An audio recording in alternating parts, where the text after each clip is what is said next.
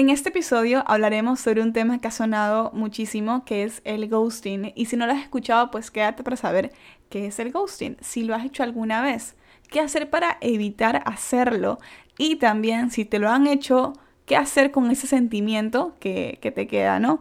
Así que quédate que esto se puso muy interesante. El arte de crecer ve la luz por y para ustedes.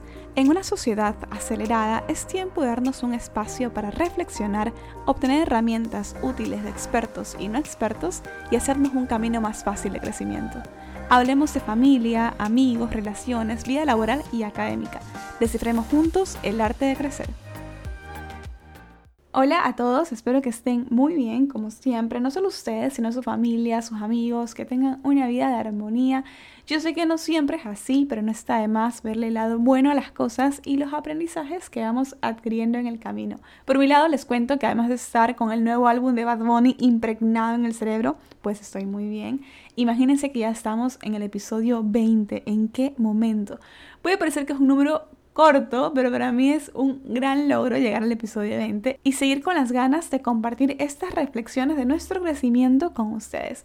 Es más, como datito les dejo que ya vamos para más de 800 descargas de todos los episodios. 800. Muchísimas gracias por seguir escuchando y esto lo hago de puro corazón para ustedes. Sin hacerlos esperar más y sin más introducción, hablemos del ghosting. ¿Qué es el ghosting? Si eres centennial o hasta millennial, puede que estés muy familiarizada o familiarizado con el término.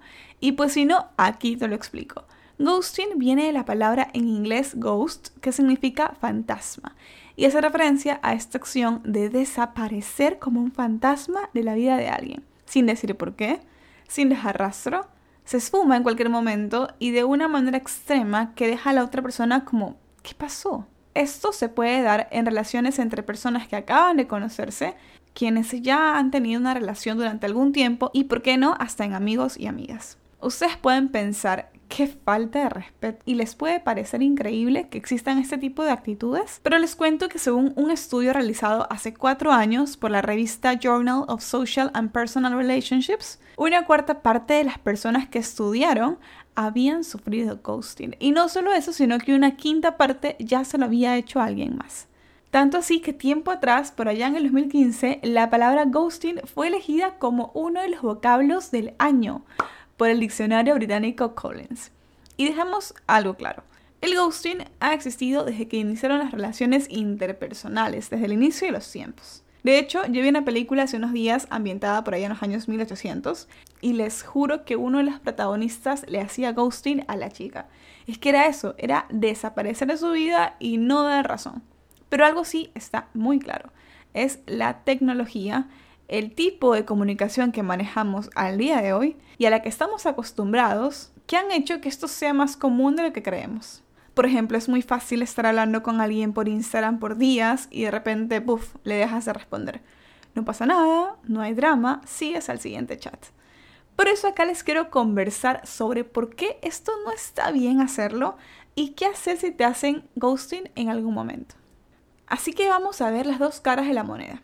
Y acá quiero empezar con una frase que encontré mientras leía un artículo sobre este tema, y es que el ghosting tiene más que ver con la persona que lo hace que con la que lo recibe les tengo que confesar que en algún momento de mi vida sí se ghosting. Y claro, para ese entonces no lo había reflexionado tanto como lo estoy reflexionando ahora. Y al leer esta frase, me pegó bastante porque, claro, tiene que ver con la persona que lo hace más que con la que lo recibe. Es como esa sensación de no querer tener una conversación incómoda, causar tensión. Y por eso les juro que los comprendo o las comprendo si me dicen, Diana, es que es muy random salir y decirle a alguien que ya no quiere seguir. Más aún cuando no eres nada, entendido por mil. Pero créanme que nunca está de más dar una explicación o tratar de darla también es válido.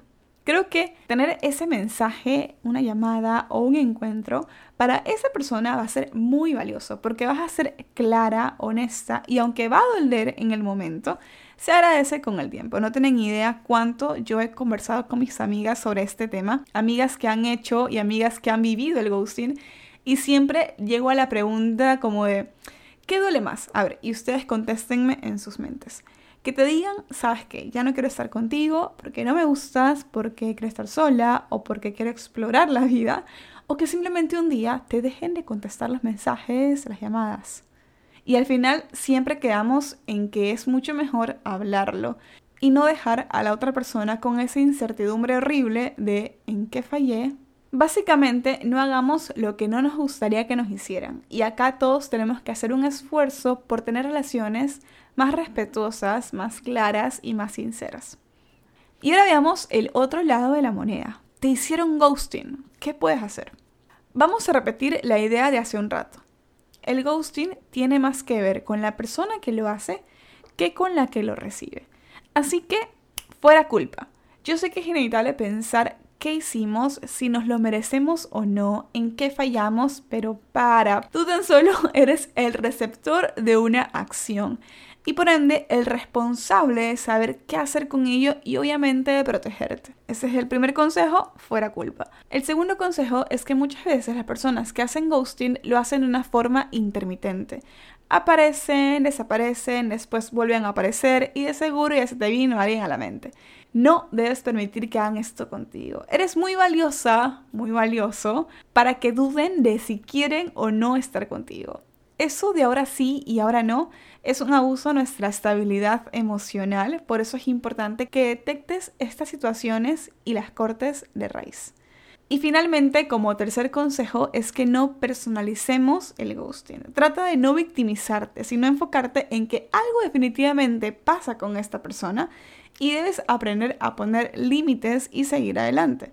Es difícil no contar con una explicación de qué pasó, y yo lo sé, no es lo correcto, lo hablamos hace un rato, que no está bien, que hay que ser claros, pero si la persona no es clara contigo y simplemente desaparece, pues yo creo que a veces esta insistencia te puede llegar a desvalorizar a ti y te vas a sentir aún peor. Entonces es mejor que me hizo ghosting, vamos a seguir adelante, vamos a poner los límites, como decía, respectivos. Trataba de recordar si alguna vez alguien me ha hecho ghosting y pensándolo, yo creo que sí, hace algún tiempo, qué pena. Y también en algo casual, y en serio que uno se queda como, ¿qué pasó? Creo que igual no me afectó mucho porque era algo casual, como les decía. Pero en este momento, igual estaba el sentimiento de por qué, de explícame. Pero nada, gentita, mi recomendación es que aprendan a poner límites y no se echen la culpa por una acción de alguien más. Estamos creciendo y nos pasa que vamos madurando poco a poco. Este podcast se llama El arte de crecer, pero eso es importante que hablemos de todos estos temas que llegan a nuestra vida de forma repentina y es como, ¿qué hago con esto? Y es así, mientras crecemos, que vamos valorando los sentimientos de las otras personas frente a nuestras acciones. Eso es responsabilidad afectiva. Como lo decía en un episodio atrás, somos importantes, sí. Debemos ponernos en primer lugar pero también entender que hay otra persona con sus propios sentimientos y una visión que puede ser distinta a la nuestra.